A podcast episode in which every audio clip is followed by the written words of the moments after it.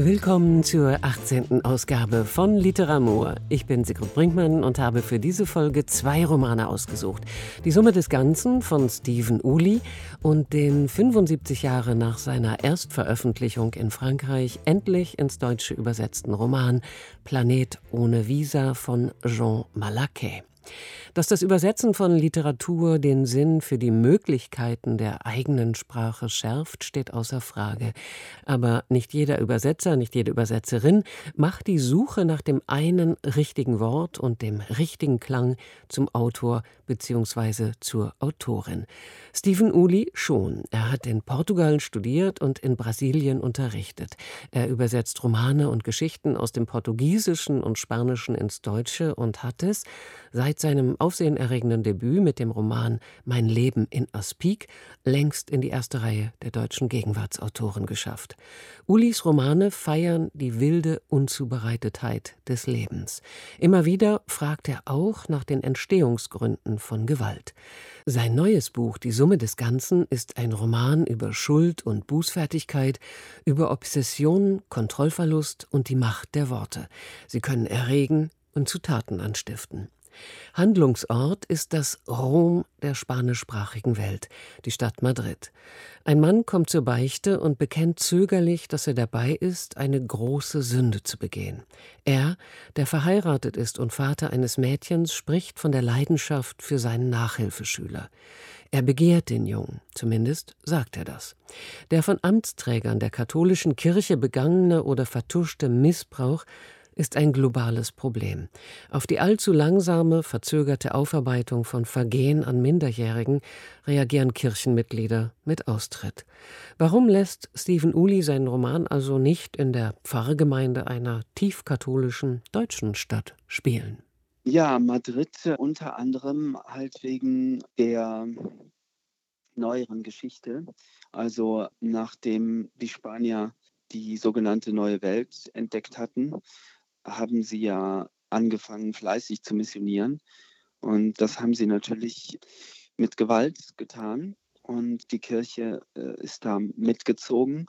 Es, äh, ähm, haben Sie schon mal was von Bartolomé de las Casas gehört? Sí, habe ich gehört, ja. ja? Mhm. Der ist ja auch gestartet als einer derer, die sozusagen, er wollte auch zu den Gewinnlern gehören.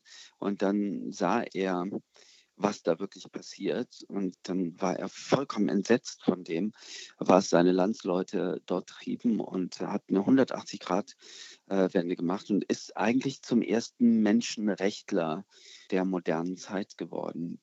Und hat tatsächlich es erreicht, dass die spanischen Könige dann äh, darauf verzichteten, die Indios für Sklavenarbeit zu verwenden. Und als dann die Schwarzafrikaner äh, nach Südamerika gebracht wurden, ist er vollkommen verzweifelt und ist auch dagegen Sturm gelaufen und hat sich dann, weil er keinen Erfolg hatte, weil es natürlich vor allem um Gewinn ging, hat er sich dann zurückgezogen. Und diese Zeit, diese ganze Zeit, die diese Art und Weise, wie das Christentum versucht hat, ähm, sozusagen mit den territorialen Gewinnen mitzuwachsen, die konnte ich in der Summe des Ganzen nicht wirklich ausführlich besprechen. Aber die Wahl der Stadt, die Wahl der Protagonisten, die sollte zumindest einen Hinweis darauf geben, dass da im Hintergrund noch eine ganz andere Geschichte verhandelt wird, die vielleicht sogar in einem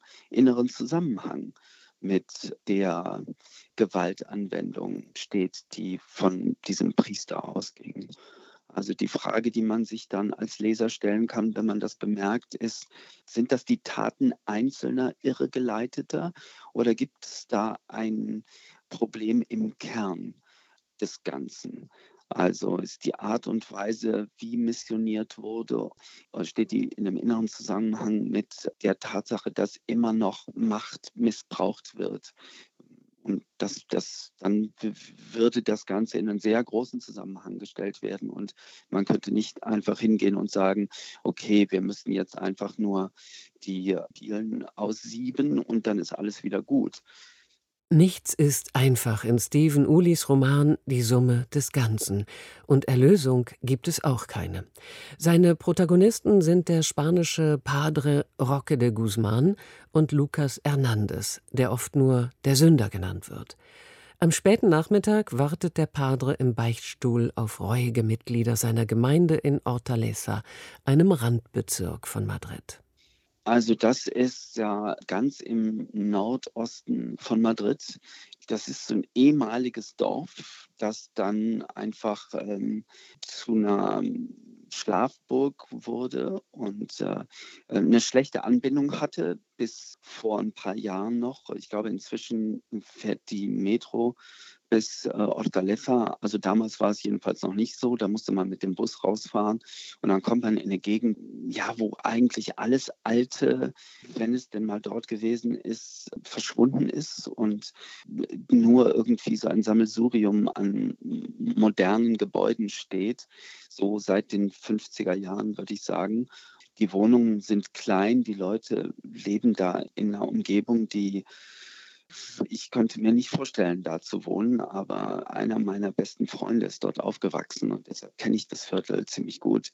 Und ich dachte, das ist ein guter Ort, um das hm, zu inszenieren, weil es ist die Hauptstadt, aber es ist eben doch nicht die Hauptstadt. Es ist wie so ein Fegefeuer so, so, so eine Halbwelt, in, in der man sich da befindet. Und das erschien mir angemessen, sozusagen als Lebensmittelpunkt dieses Padre. In dem gesichtslosen Ort Hortaleza stehen die Kirche und der Beichtstuhl für das Alte, für eine Tradition, die weiterlebt.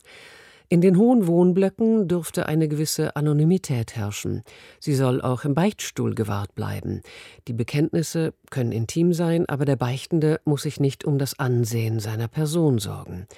Den meisten Sündern, die zum Padre Roque de Guzman kommen, scheint es egal zu sein, ob er weiß, wer sie sind. Dem Padre kommt es vor, als würden seine Schäfchen den Gang zum Mülleimer antreten. Hauptsache, der Eimer ist schnell geleert, damit man ihn bald wieder füllen kann. Der Lkw-Fahrer José Maria zum Beispiel betrügt seine Frau mit Prostituierten, wenn er lange auf Tour ist. Ohne Reue und gut gelaunt betritt er den Beichtstuhl und genauso verlässt er ihn auch. Naja, also es ähm, gibt schon einen, der versucht, unerkannt zu bleiben. Und äh, die anderen kennt er, aber er kennt sie, weil sie regelmäßig kommen.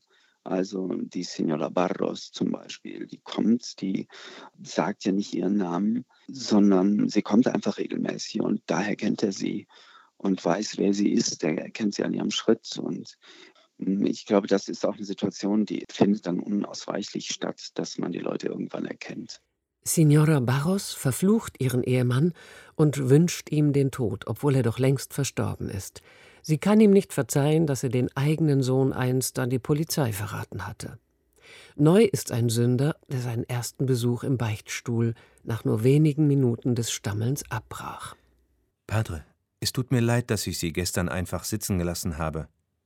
Mach dir keine Sorgen um mich, mein Sohn, erwidert der Padre und legt eine Extraportion Güte in seinen Tonfall. Bist du heute bereit zu sprechen? Ich. ich hoffe es, Padre, sagt die Stimme gepresst. Es ist nicht leicht, weil es so unmoralisch ist, was ich empfinde, Padre. Glaubst du an Gott, mein Sohn? fragt der Padre, denn er hat das Gefühl, jetzt einmal grundsätzlich werden zu müssen. Ja, ich glaube an Gott, unbedingt. Nicht immer an die Kirche, das muss ich zugeben, aber immer an Gott. Du weißt, dass die Kirche von Gott höchstpersönlich begründet wurde? Ja, Padre, so wurde es uns beigebracht. Aber was sollen Priester auch anderes sagen, Padre? Jeder würde von sich selbst behaupten, dass er unverzichtbar ist, nicht wahr? Der Padre schweigt. Damit hat er nicht gerechnet. Nicht nur ein neunmal kluger, sondern auch ein Frevler. Was will der hier in seinem Beichtstuhl, wenn er solche Reden schwingt? Bist du hergekommen, dich gegen die Kirche zu versündigen, mein Sohn? Nein, Padre, verzeiht mir. Ich bin aufgeregt. Und wenn ich aufgeregt bin, dann rede ich zu viel. Ich wollte euch nicht beleidigen oder die Kirche angreifen. Aber es gibt immer wieder schwarze Schafe, auch innerhalb der Kirche. Das werdet ihr nicht leugnen, nicht wahr, Padre? Der Padre wiegt den Kopf. Angesichts der vielen Skandale der letzten Jahre wäre es dumm, die Augen vor der Wahrheit zu verschließen. Und doch muss er die Integrität der Institution verteidigen, sonst ist er nicht glaubwürdig. Es mag schwarze Schafe geben, mein Sohn, doch sie alle wird Gott richten. Das hoffe ich sehr, Padre. Gott sollte diese schwarzen Schafe richten, er sollte ein Exempel statuieren, denn die irdische Gerechtigkeit ist fehlerhaft. Da hast du recht, mein Sohn, nur Gott kann vollendete Gerechtigkeit walten lassen. Der Padre beschließt einfach mitzumachen, denn er hat keine Ahnung, was diesen Sünder reitet. Aber ich bin auch ein schwarzes Schaf, Padre. Bei Gott, ich bin auch ein schwarzes Schaf. Der Sünder jammert jetzt fast. Seine Stimme hat etwas Wehleidiges, was den Padre abstößt. Wenn er doch nur endlich sagen würde, was er angestellt hat, denkt er und verdreht die Augen. Der andere schweigt plötzlich. Der Padre hofft, dass der Sünder Anlauf nimmt, um seine Last endlich loszuwerden. Raus damit, denkt er ungeduldig. Ich habe einen Nachhilfeschüler, Padre. Er ist gerade einmal zehn Jahre alt, aber er stockt. Padre, würden Sie sagen, dass alle Menschen von Grund auf gut sind, würden Sie das sagen? Der Padre überlegt kurz. Ja, natürlich, antwortet er dann, sonst wäre die Absolution sinnlos. Wenn ich einen schmutzigen Teller habe, dann weiß ich, dass nicht der Teller das Problem ist, sondern der Schmutz. Mit ein wenig Wasser und Seife kann ich den Schmutz entfernen, dann ist der Teller wieder sauber. Der Teller und der Schmutz sind zwei verschiedene Dinge. Er schweigt zufrieden. Diesen Vergleich hat er in seiner letzten Predigt genutzt, und er gefällt ihm ausgesprochen gut. Streng genommen handelt es sich dabei um ein Plagiat, doch das tut nichts zur Sache. Mit Genugtuung nimmt der Padre zur Kenntnis, dass der andere erst einmal nachzudenken scheint. Nimm dies, du neunmal kluger, denkt er triumphierend. Im nächsten Moment ruft er sich zur Raison. Das ist nicht Gottes Werk. Gottes Werk ist barmherzig. Warum bist du Priester geworden, wenn du nicht barmherzig sein kannst? denkt er streng. Deine Gefühle sind nicht von Bedeutung. Wie oft haben dich deine Gefühle schon in Bedrängnis gebracht, Roque de Guzman? Beherrsche dich. Das ist ein schöner Vergleich, Padre, sagt die Stimme ohne Hoffnung. Aber ich bin kein Teller. Ich habe Schmutz, den man nicht sieht, und den man nicht einfach mit Wasser und Seife wegwaschen kann. Du hast deinen Glauben, mein Sohn. Und er bricht der Padre ihn heftiger, als er wollte. Dein Glaube ist Wasser und Seife. Wenn du an das Gute in dir glaubst, kannst du von deinen Sünden erlöst werden. Der andere schweigt wieder. Der Padre versucht sich zu beruhigen. Er weiß im Moment nicht, ob er so heftig geworden ist, weil er eitel seinen Vergleich verteidigt oder dieser armen Seele wirklich helfen will. Sollte die Eitelkeit sein Antrieb sein, kann er niemandem helfen. Wie könnte ein Sünder einem anderen aus der Sünde helfen? Er muss rein sein, rein von Sünde, rein von unreinen Absichten. Und was sind unreine Absichten anderes als egoistische Absichten? Damit hast du Erfahrung, Roque de Guzman, ermahnte sich der Padre, und zwar eine ganze Menge. Ich habe gesündigt, Padre, sagte der andere, nicht in Wort und Tat, aber im Geist, in Gedanken habe ich gesündigt, und ich fürchte mich vor dem, was den Gedanken entspringen kann. Erzähl mir von deinen Gedanken, mein Sohn, sagt der Padre, der froh ist, dass es endlich wieder um etwas Konkretes geht. Ich wage es kaum, sie auszusprechen, Padre. Die Macht der Worte ist so groß. Aber die Wahrheit wird dich befreien, sagt der Padre und weiß im Moment nicht, aus welchem Evangelium er zitiert. Die Wahrheit, sagt die Stimme auf der anderen Seite bitter, die Wahrheit hätte mich vielleicht befreit, als ich selbst noch ein Kind war, Padre, aber heute schmeckt sie vergoren auf meiner Zunge, weil sie so lange dort gelegen hat. Mein Gott, denkt der Padre, ein neunmal kluger Poet. Dann verbietet er sich jeden weiteren abschätzigen Gedanken und versucht mit dem Herzen zuzuhören. Du weißt nicht, was geschieht, wenn sie einmal ausgesprochen ist, versucht er den Sünder zu animieren. Er will jetzt endlich das Vergehen hören, damit er so und so viel Bußgebete und so und so viel Vaterunser aufgeben und die Absolution erteilen kann. So lange hat ihn noch keiner hingehalten.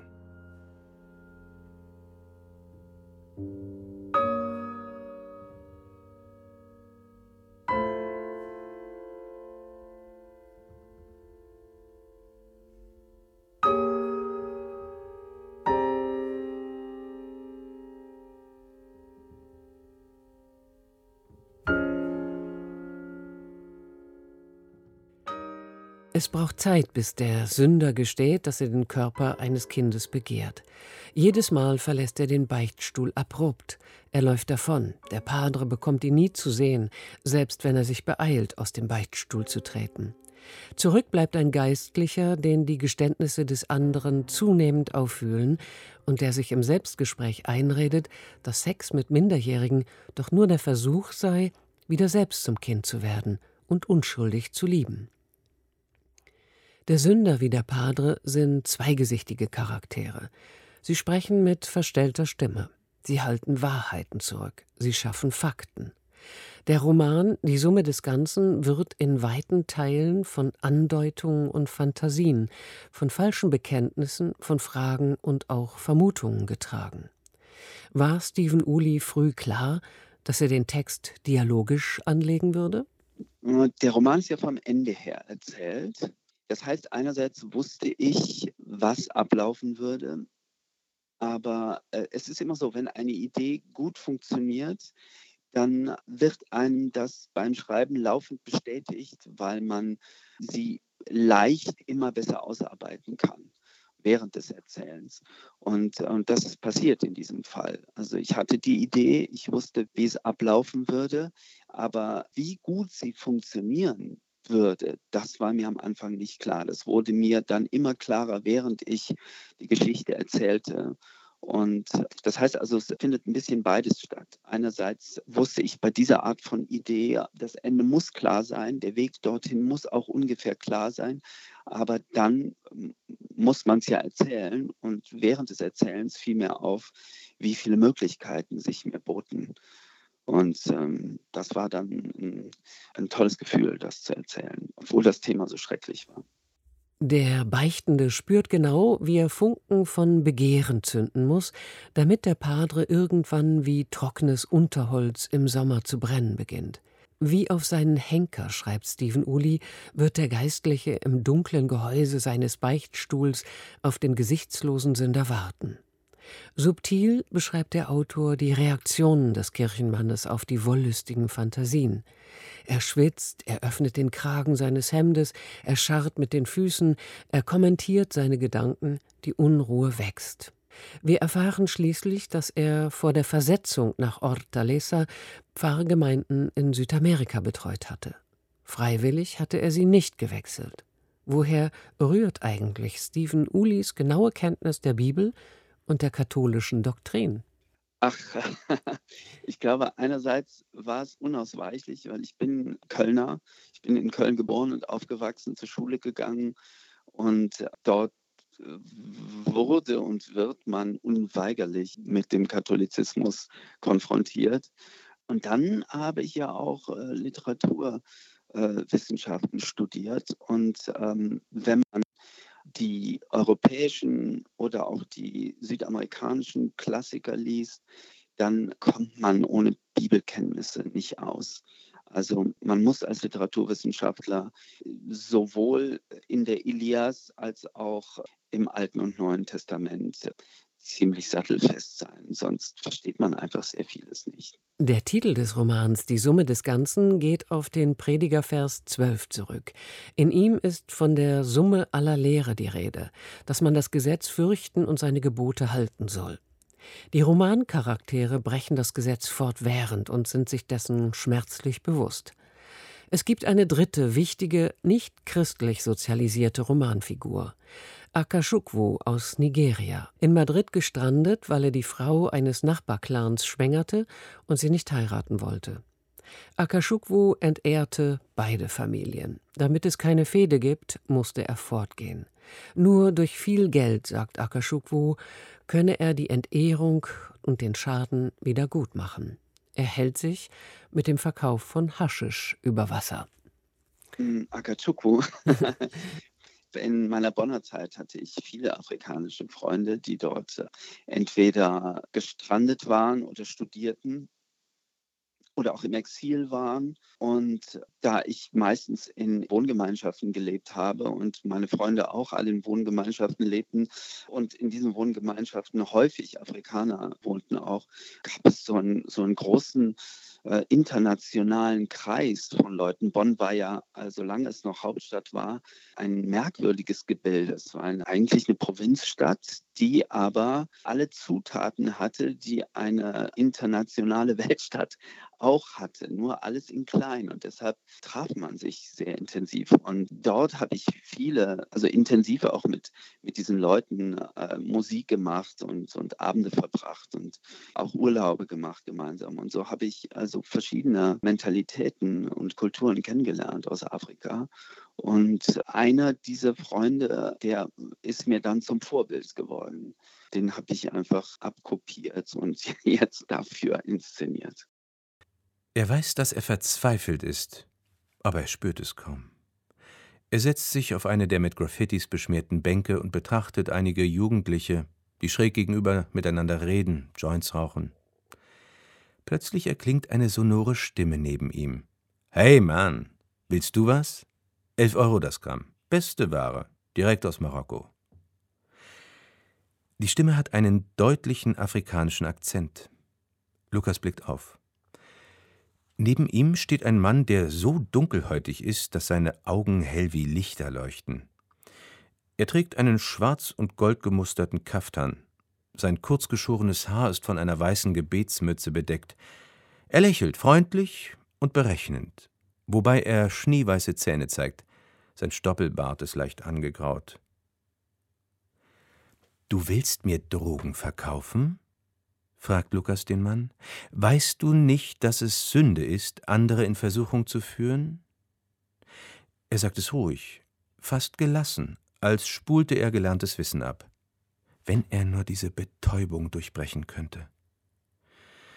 Der andere blickt belustigt auf ihn herab. Natürlich will ich dich in Versuchung führen, das ist mein Geschäftsmodell. Er grinst, als wäre er der Teufel selbst. Doch er ist nicht der Teufel, denn er bemerkt Lukas Verfassung und wird ernst. Darf ich mich zu dir setzen?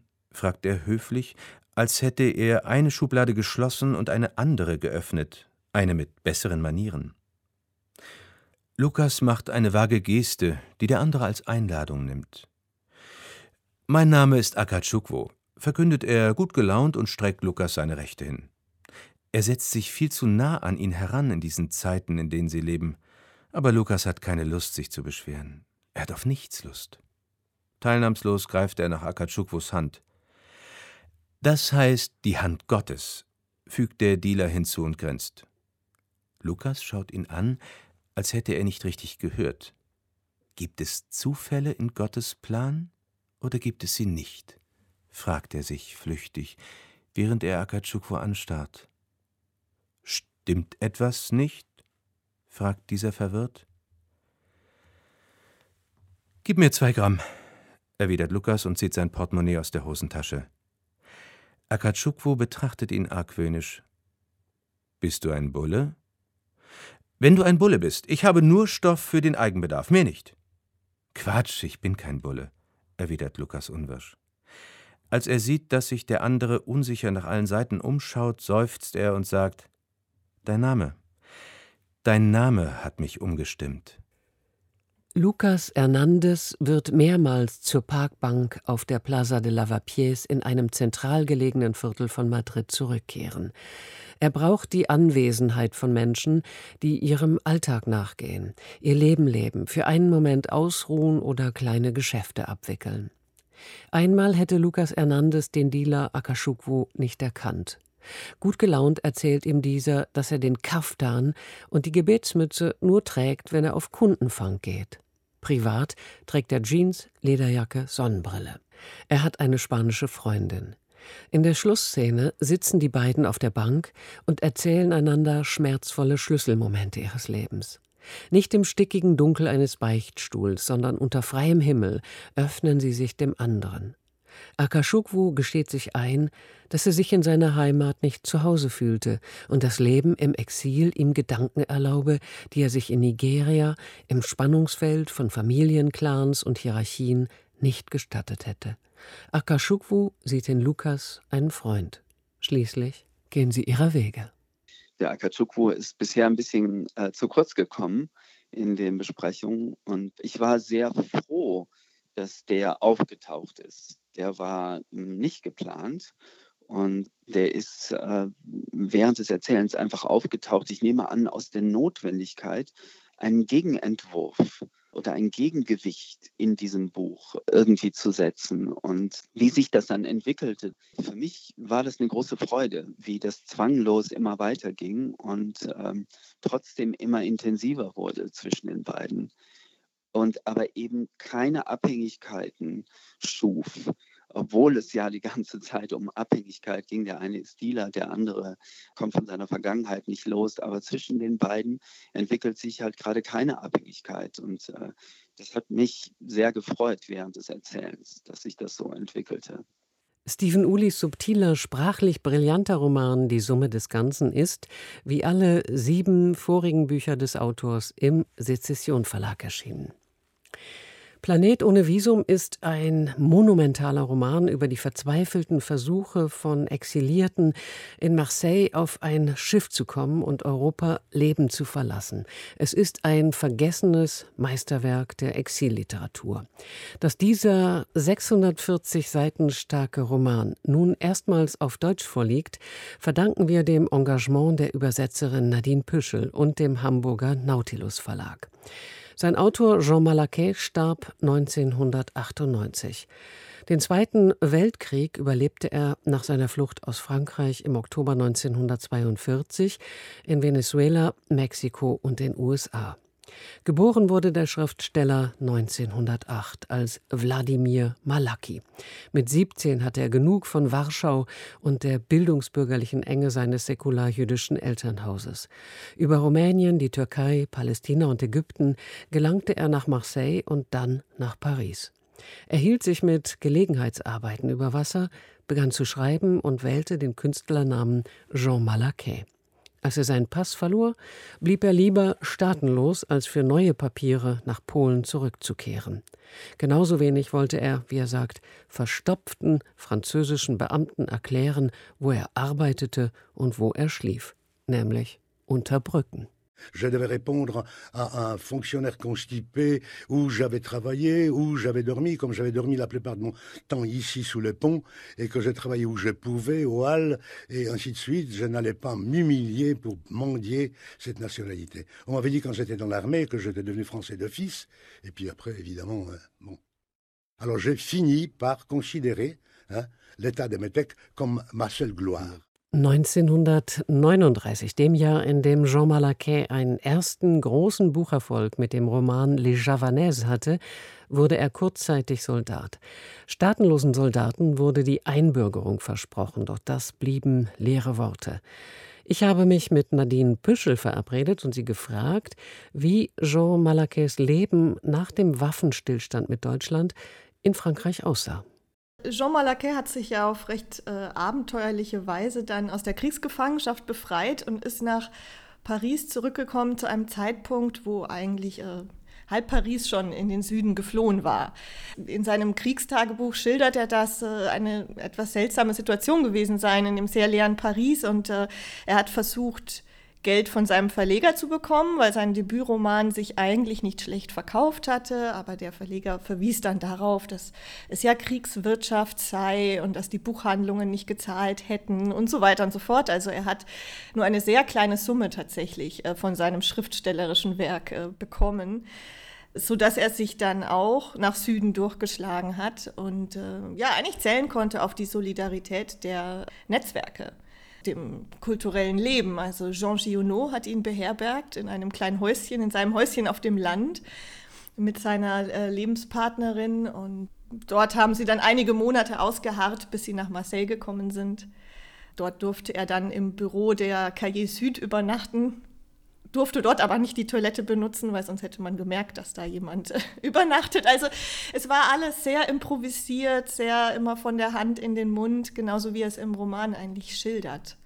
Und hat er, äh, als er in Marseille war, auch Kontakt zu André Gide gehabt? Denn der war ja für ihn doch auch ein wichtiger Mentor, der ihm finanziell geholfen hat, zu bestehen. Genau, André Gide hat ihn unterstützt. Und Regid war auch im äh, Comité de Patronage, also in, hatte die Schirmherrschaft äh, über das Emergency Rescue Committee von Varian Fry, das dann letztendlich auch Jean Malaquais bei der Ausreise geholfen hat. Und da hat er finanziell unterstützt, aber auch mit den entsprechenden Bürgschaften und Kontakten. Und sein Übersetzer ins Englische, Justin O'Brien, war dann derjenige, der für Malaquais in den USA gebürgt hat. Also eigentlich ist es einem Übersetzer zu verdanken, dass äh, Jean Malaquais dann die Ausreise geschafft hat. Also Marseille war das äh, Tor raus aus Europa. Das versteht man sehr gut, wenn man diesen Roman liest.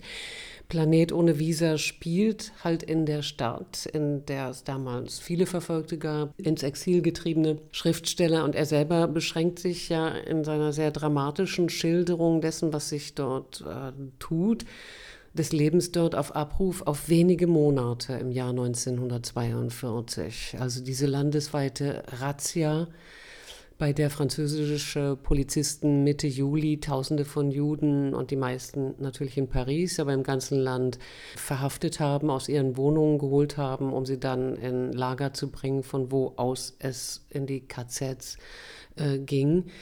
Das ist ein Markstein in der Beschreibung, aber der Einmarsch der Deutschen in die unbesetzte Zone, die, was die Verhältnisse radikal verändert, der nächste Schritt. War er tatsächlich Augenzeuge dieser Ereignisse, als er in Marseille war? Also bei den Razzien im Sommer auf jeden Fall. Aber er ist dann selbst im Oktober 42, also kurz vor dem Einmarsch der Deutschen, äh, ausgereist. Also das hat er nicht mehr miterlebt, das hat er sicherlich dann im südamerikanischen Exil in den Medien nur mitbekommen. Aber alles andere, auch das äh, Internierungslager Lemil kannte er als äh, Besucher und äh, die, die Razzien hat er mitbekommen, als er in Marseille war. Also da, insofern ist er schon Zeitzeuge bis hin zur Endphase des Romans. Die, äh, es wird ja auch beschrieben im Roman, also wie, ich weiß nicht mehr genau, welche Figur das war, aber es geht los und es wird gewarnt und es wird geguckt, wie man wo Kinder unterbringt und den Erwachsenen sagt, was bevorsteht, weil das kam für viele ja doch überraschend. Genau, diese Netzwerke gab es in der Stadt und äh, die Gerüchte auch vorher, dass diese Razzien bevorstehen und, und die durchgestochenen Informationen, das war durchaus so. Und äh, bei meinen Recherchen bin ich auf ganz interessante Dokumente gestoßen, dass ähm, die Razzien durchaus in der Bevölkerung tatsächlich für Unmut gesorgt haben. Es gab zwar durchaus Antisemitismus, sehr starken in der Vichy-Zeit, aber diese Razzien und die Auslieferung der Juden, die sind nicht gut angekommen in der Bevölkerung im Süden und das haben dann die Präfekten in ihren politischen Berichten an die Regierung auch so dargestellt. Also da gab es dann nach den Razzien Einordnungen politische und da wurden äh, doch sehr viele Präfekte sehr deutlich und haben gesagt, damit haben wir die Bevölkerung sehr stark gegen uns aufgebracht. Das ist ja auch eine interessante Information, weil man natürlich an die Präfekten denkt, die dann in späteren Prozessen auch nicht ablassen wollten. In Bordeaux war das ganz anders ja. zum Beispiel. Ne? Genau. Haben Sie denn auch Adressen aufgesucht, die im Roman als Handlungsorte beschrieben werden?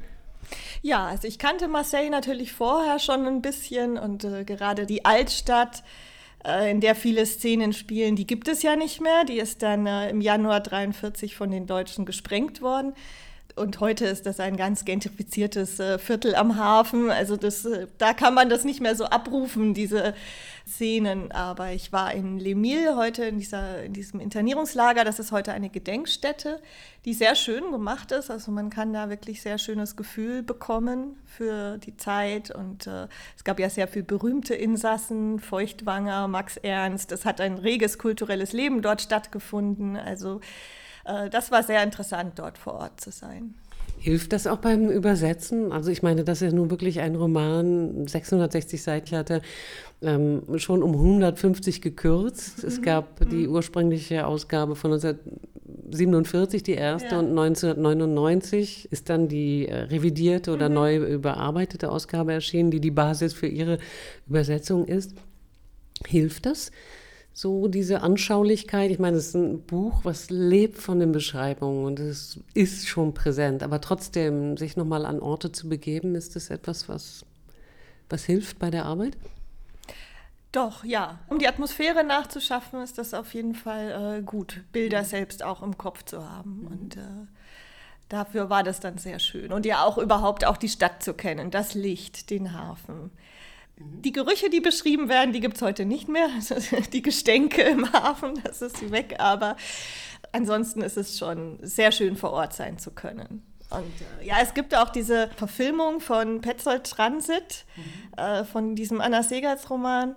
Und da ist ja das schon versucht worden, ganz interessant, die Geschichte, die in den 40ern angesiedelt ist, im heutigen Marseille spielen zu lassen und vor den heutigen Konsulaten und mit den heutigen Polizeiwannen. Und das hat für mich super funktioniert und das erlebe ich auch, wenn ich so mit der Brille dieses Buches durchs heutige Marseille geht, dass es doch auch irgendwie noch präsent ist.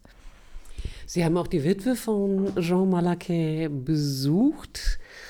Wie ist das ihr zu begegnen. Also wenn man an einem so dicken Roman sitzt und einer Frau gegenüber sitzt, die das Leben geteilt hat dieses Mannes, aber auch intime Kenntnis des Werkes natürlich besitzt. Ja, das war schon aufregend. Ich war auch ein bisschen nervös vor dem Treffen, weil es ist ja auch eine große Verantwortung, so ein Lebenswerk zu übersetzen und an jemandem zu begegnen, dem dieses Lebenswerk so viel bedeutet. Ein großes Glück für mich war, dass Frau Malerke ähm, Übersetzerin auch ist, lange bei der UNO gearbeitet hat, dort den französischen Sprachendienst geleitet. Ähm, und das war natürlich ein äh, Glücksfall, dass sie mir auch bei Fragen, die ich zum Text hatte, aus der Übersetzerinnenperspektive antworten konnte. Das hat man recht selten. Also auch wenn man mit Autoren, Autorinnen in Kontakt steht, dann ist die Auskunft oft nur halb hilfreich, weil sie die Übersetzerinnenperspektive natürlich nicht einnehmen können und gar nicht verstehen können, womit man manchmal kämpft in einem Satz. Und äh, das war bei ihr natürlich, wenn ich ihr Fragen gestellt habe, ganz anders. Und sie konnte mir dann sagen, wie sie das vielleicht ins Englische übersetzt hätte. Und äh, mir ein bisschen Hintergrund zu Szenen geben, die umgeschrieben worden sind, wo ich dann manchmal nicht ganz äh, verstanden habe, warum was weggefallen ist. Dann konnte sie mir dazu natürlich ganz anschaulich erzählen. Also das war ganz toll, eine, eine ganz tolle Frau.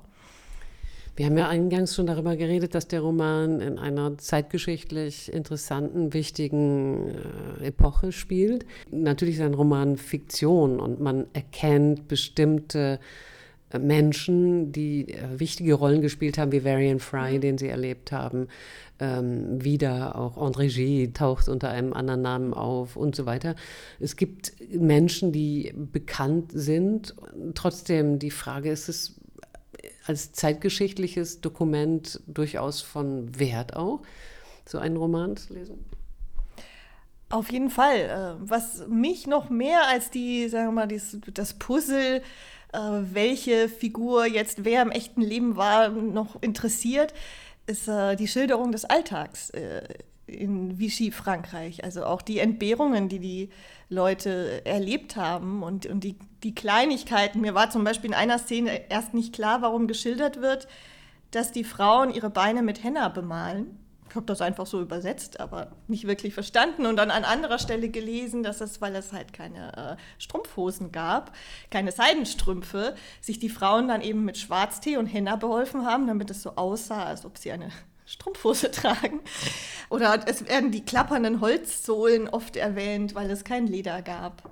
Und dann hat man die Schuhe mit Holz besohlt und äh, ja, das, äh, die Lebensmittelrationierung, die ja wirklich äh, in, in, Frankreich massiv war, noch stärker als in anderen Ländern Europas im Zweiten Weltkrieg, wie sich damit die Menschen arrangieren und wie äh, pfiffig zum Teil sie dann ihren Alltag gestalten und wie sie sich gegenseitig helfen oder auch verraten.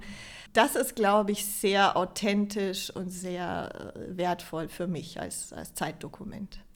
Ich fand auch interessant, die Firma, die Süßes herstellte, mhm. zum Beispiel, in der Juden beschäftigt wurden und diese Diskussionen darum, soll man das tolerieren? Was passiert? Machen wir uns schuldig? Natürlich, als die Gesetze dann äh, andere waren. Oder auch der blühende Kunsthandel, mhm. ja, mit der einen Figur, die gierig ist, da mhm. an Ware zu kommen und weiß, wo sie billig einkaufen kann und an hochwertige äh, alte Malerei kommt äh, die dann nach Amerika verkauft werden kann. Ich fand auch schön, ähm, das habe ich ähm, ihrem Nachwort mhm. entnommen, dass diese Figur Francine Lepage geschaffen mhm. wurde, orientiert an der Anna Gruß, die es gegeben hat und die Varian Fry bei der Arbeit im Büro, in dem Komitee, was Dokumente gefertigt hat für die Verfolgten und Exilierten, dass der eine Rolle gegeben wurde und eine mhm. Sichtbarkeit, die in Varian Frys Dokumenten, die er hinterlassen hat, in seiner Autobiografie nicht gegeben mhm. ist dass da einem Menschen ein Platz zurückgegeben mhm. wird. Ja, genau. Das war mir auch, als ich äh, hatte Varian Frys Autobiografie natürlich auch gelesen, Auslieferung auf Verlangen heißt sie auf Deutsch. Und ähm, da war schon auffällig, dass zwar sein Komitee aus einem Team bestanden hat und es waren sehr viele Frauen in dem Team.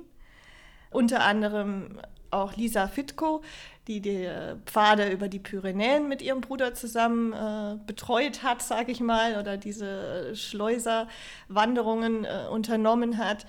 Die werden da zwar erwähnt, aber meines Erachtens nicht wirklich gewürdigt, gerade auch was die Frauen geleistet haben in, in diesem Komitee.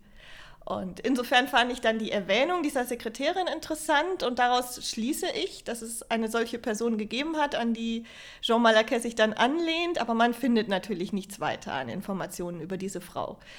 Ich weiß also nicht, inwieweit dieses Porträt sehr stark fiktionalisiert ist oder doch an die echte Anna Gruß angelehnt ist. Das äh, kann, man kann man nicht mehr rekonstruieren. Nein. Oder das wäre eine ganz eigene archäologische Arbeit. Was macht denn Planet ohne Visa für Sie zu einem literarisch wertvollen Zeugnis? Also mich fasziniert wirklich die äh, Vielschichtigkeit und Komplexität der äh, Erzählstränge. Das äh, macht es natürlich zu einer Herausforderung und mir haben auch schon einige gesagt, die jetzt äh, angefangen haben, das Buch zu lesen, dass sie am liebsten eine Personenliste hätten. Weil viele Figuren, die am Anfang vorkommen, dann wieder viel später auftauchen und äh, ich finde es fantastisch, wie die Erzählstränge zum Schluss wieder zusammenkommen und mit welcher Dramaturgie das dann äh, gelöst wird. Also das äh, gefällt mir besonders gut. Weil Sie die vielen Personen erwähnen, mir ist es auch so gegangen, ich hätte es auch gern gehabt, eine kleine Übersichtstafel ähm, zu finden. Aber er stand ja auch auf dem Standpunkt, glaube ich, dass man in seinen Roman nicht hereinspaziert mhm. irgendwie in irgendetwas, sondern man muss sich anstrengen. Mhm. Es erfordert Arbeit und das soll man dann auch akzeptieren. Gibt es denn Figuren, die Ihnen besonders nah sind oder die Sie mögen? Man entwickelt ja auch Neigungen zu bestimmten Charakteren. Ja, das stimmt. Und manchmal sind es auch die, die mir am meisten Mühe bereitet haben beim Übersetzen, die einem dann ans Herz wachsen, gerade weil man so mit ihrer Sprache gekämpft hat.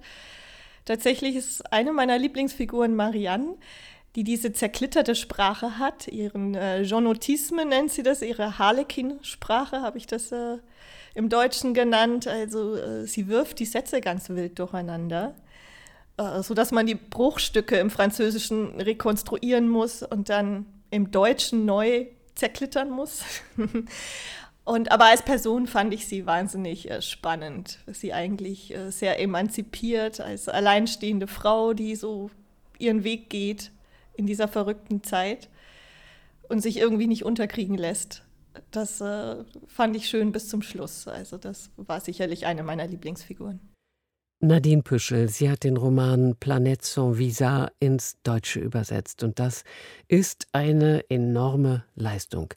Es braucht Zeit, den Roman zu lesen, Konzentration, um den sprachlichen Reichtum zu genießen und ein Taschentuch, wenn man liest, wie Jean Malaquais beschreibt, wie 14 Frauen aus einem Marseiller Hotel geholt und im offenen Transporter in ein Lager verbracht wurden. Sie haben vergessen, schreibt Malaquais, dass die Pflanzen stets grün aus der Erde brechen, dass die Wolken stets im Morgenlicht leuchten und dass die Geduld der Dinge über alles erhaben ist. Der Autor blickt auf gefangene Frauen, die lächeln und schweigen, um in der einen Stunde Weges unter freiem Himmel Bilder von dem in sich aufzunehmen, was bleibt. Die Sonne, warme Erde, unendliche Streifen, Horizont. Für mich ist diese Szene, in der die Opfer sich in ihr Schicksal ergeben und angesichts der Schönheit der Erde für einen Moment Ruhe finden, eine der ergreifendsten Szenen. Es gibt andere, laute, temperamentvolle, sarkastisch kommentierte. Man versteht, dass Jean Malaquet nicht loskam von diesem Lebensstoff. Er starb mit 90 Jahren. Die überarbeitete Fassung von Planet ohne Visum erschien ein Jahr nach seinem Tod.